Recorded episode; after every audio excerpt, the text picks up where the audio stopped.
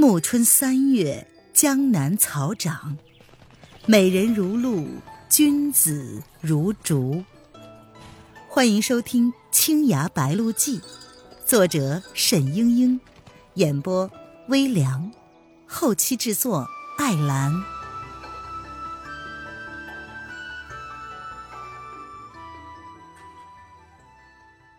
第六十九章，父亲。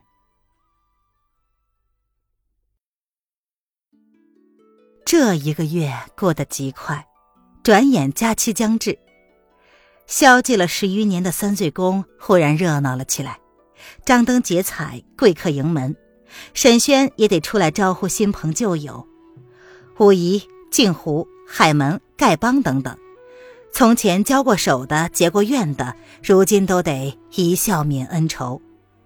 蒋灵谦心中多少有些不悦，好在他是心腹，并不出来应酬。只管躲得养病便罢。前九桌人送了礼来，岳秀宁亦在其中附了一对金簪，倒是给心腹添妆。那是一对满池娇眼鬓，金丝垒出鸳鸯戏水小锦，镶嵌着白玉莲花。宫中匠人手艺精巧，远胜民间的银楼。蒋灵谦拈起金簪瞥了一眼，抛了回去，恨恨的道。他竟有脸送东西。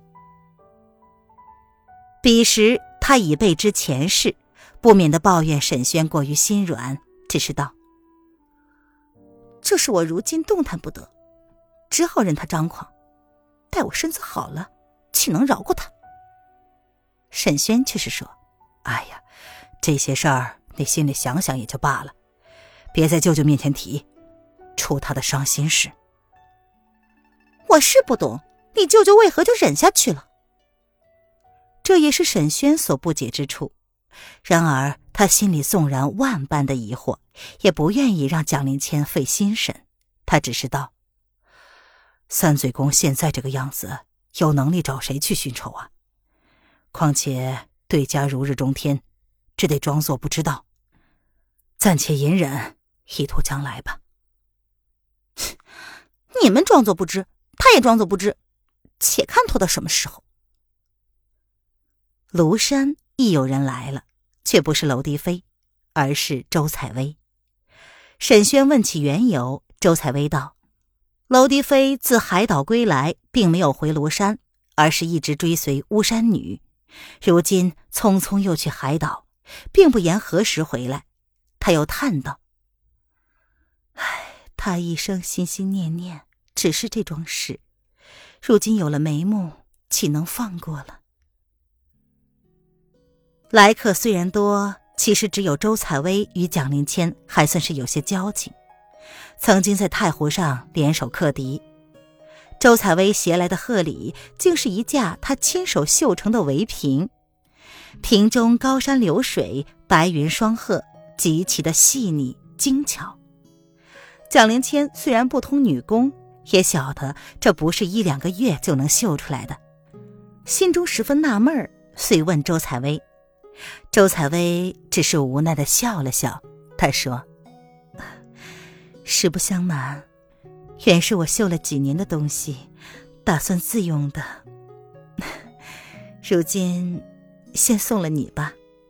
你二人殊为不易，愿山高水长，白头到老。”蒋灵谦知道他的心思，不便多言，只能诚心的谢过。周采薇瞧着他，欲言又止，半日方问道：“呃，你的姑姑，谭台前辈，还没有来吗？”姑姑应了要来的，应当已经在路上了吧？蒋灵谦皱着眉说：“次日便是婚期。”谈谈嫣然却是渺无影踪。广州一别之后，无人晓得他近来又云游到了何处。吴善女一向行踪诡秘，众人倒也不担心他不来，只是蒋灵谦的心里始终有些不俗。周采薇又说：“谭台前辈想必是很疼爱你的。”蒋灵谦一愣，不知道如何作答。一轮圆月，清清冷冷的升了起来，照在风平浪静的万顷洞庭湖上。次日，便是婚期了。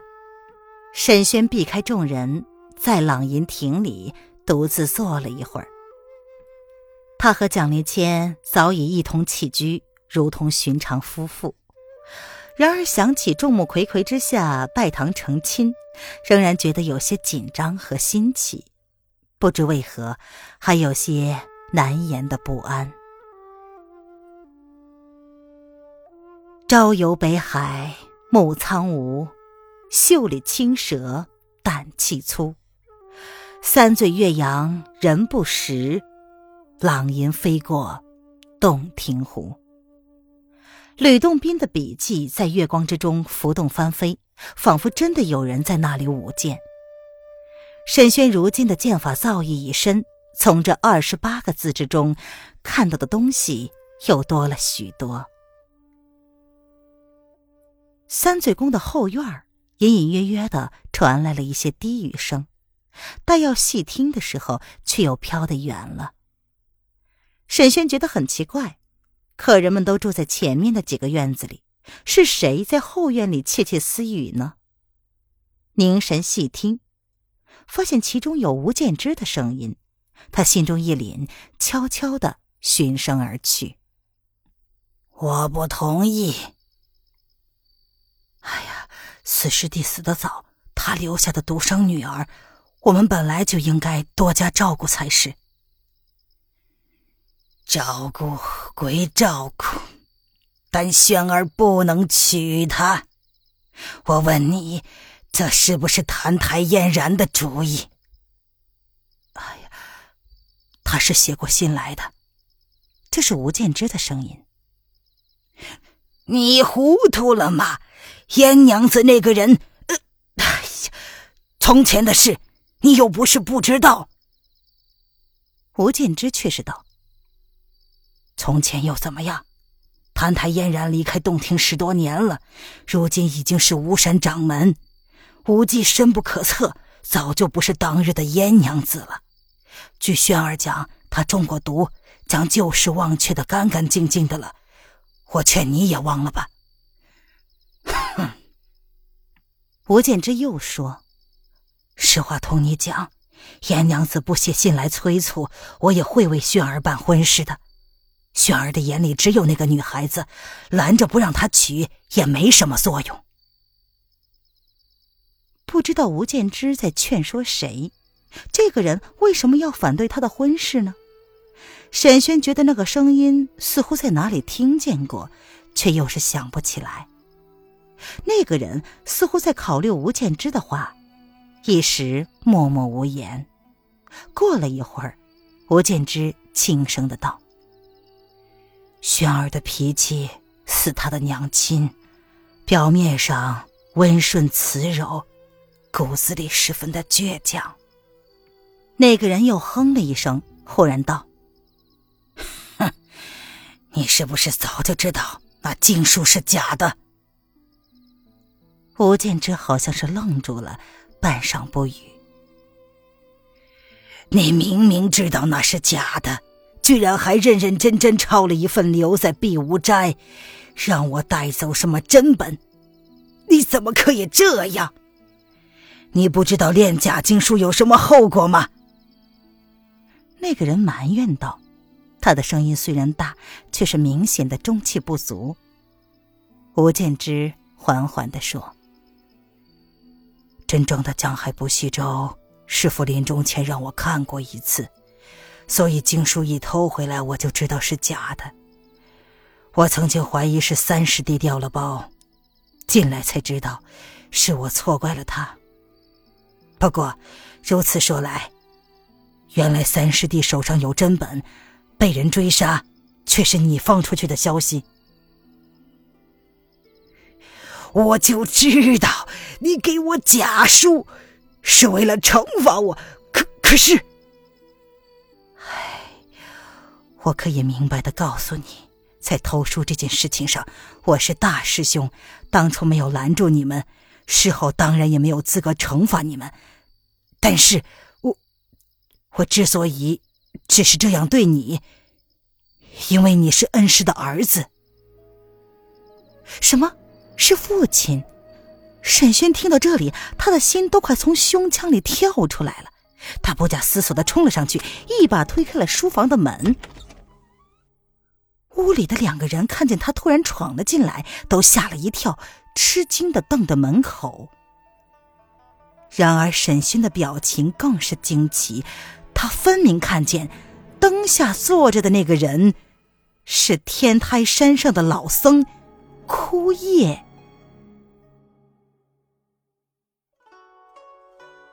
您现在收听的是由微凉演播的《青崖白鹿记》，更多微凉免费小说尽在微凉微信公众号“微凉有爱”。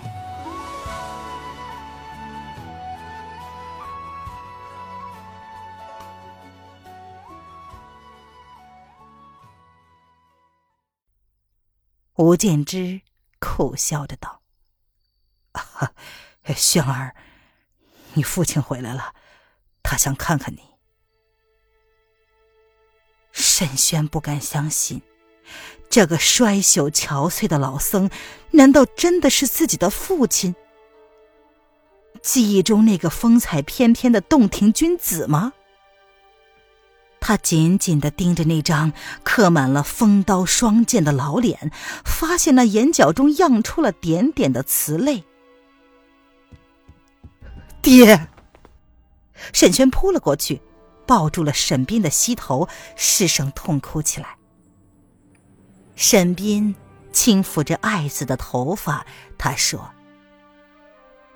本来不想让你知道，只打算躲在屋子里，偷偷看你一眼就好，不想，还是被你发现了。”师兄啊，你看轩儿的样子，和我年轻的时候多像啊！不过，他比我有出息。沈轩擦去了泪水，他抬头说：“爹，当时你流了那么多血，那那么多，后来是怎么得救的？”沈斌凄然一笑，他说。你不知道避血之法吗？内功深厚的人，当一刀插下去的时候，即使把穴道闭上，就不会流出多少血，将来还可以再活过来。当时我身上流出的血是假的，是胭脂红，假假的。沈轩默默的摇着头，那充斥了整个童年记忆的、飘满了整个浩瀚洞庭湖的鲜血，原来是假的。唉，那时我被逼得自尽，就用了这种法子。你舅舅事先是知道的，后来他把我救过来。但是从那儿以后，在江湖上，沈斌已经没有了。我只好从此毁了面容，剃度为僧，在外边流浪。轩儿啊，爹爹装死既不光彩，也是没脸见你的。沈轩听了这个故事。他的心里像是打翻了五味瓶，酸甜苦辣说不出来。从前对父亲的种种绚丽幻想，一下子被击得粉碎，连渣子也冲得干干净净，只剩下了眼前凋零的现实。他望着父亲垂垂衰老的面容，衬着暗黄色的僧袍。越发显得如同秋风中的一片枯叶。他只是说：“爹活着就好，活着就好。”忽然，他心中一动，想起了一件事，心里一阵阵的发凉。沈斌这时又道：“今日我们父子二人总算是见了一面，我也无憾了。等你婚礼结束，我就动身回天台山，不再来了。”沈轩颤抖着声音，他却是问：“爹，你你知道？”避血毒吧。沈斌淡然一笑：“哼，你真聪明。蒋听松是我杀的。”什么？吴建之吓了一跳：“师弟，你把蒋听松也杀了？”沈轩缓缓的站了起来，他的心已经沉到了极点。难道真的有这样深的仇恨吗？沈斌却是道：“倒不是为了仇恨。本来蒋听松逼我自尽，我上天台山去，就是想伺机杀他报仇。唉，不过后来我瞧他也是个伤心人，也就没有下手。”从此住在山里采药行医，了此残生。我可没有想到你也和天台宗扯上了瓜葛，竟找到山上来了。那天我早就看出你受了重伤，又留你不住，实在是放心不下，只好到赤城山看看。哼，赤城老怪果然对你动手。那小娘子又离得太远，我要救你性命，手头上又没有兵器，只好捡了你的剑，从树丛后面偷袭那个老怪。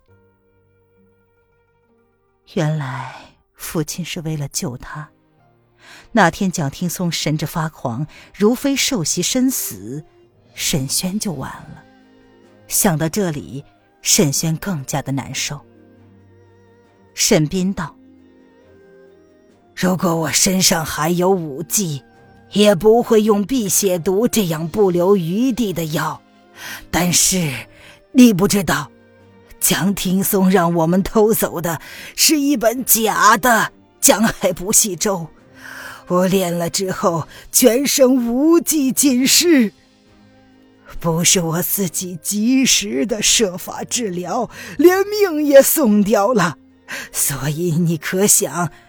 我是有多恨他啊！但即便如此，我也不是存心杀他的。我已经没了武功，那一剑掷出去，根本阻止不了他杀你，所以只好用上了沾身即死的毒药。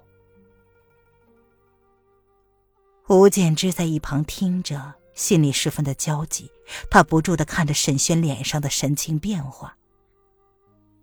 沈轩的心里只有一件事：他如何向黎黎交代呢？沈斌也看出了他的痛苦，然后说：“你的妻子一定不能原谅，你可千万不能让他知道，这，这都是我一时莽撞。”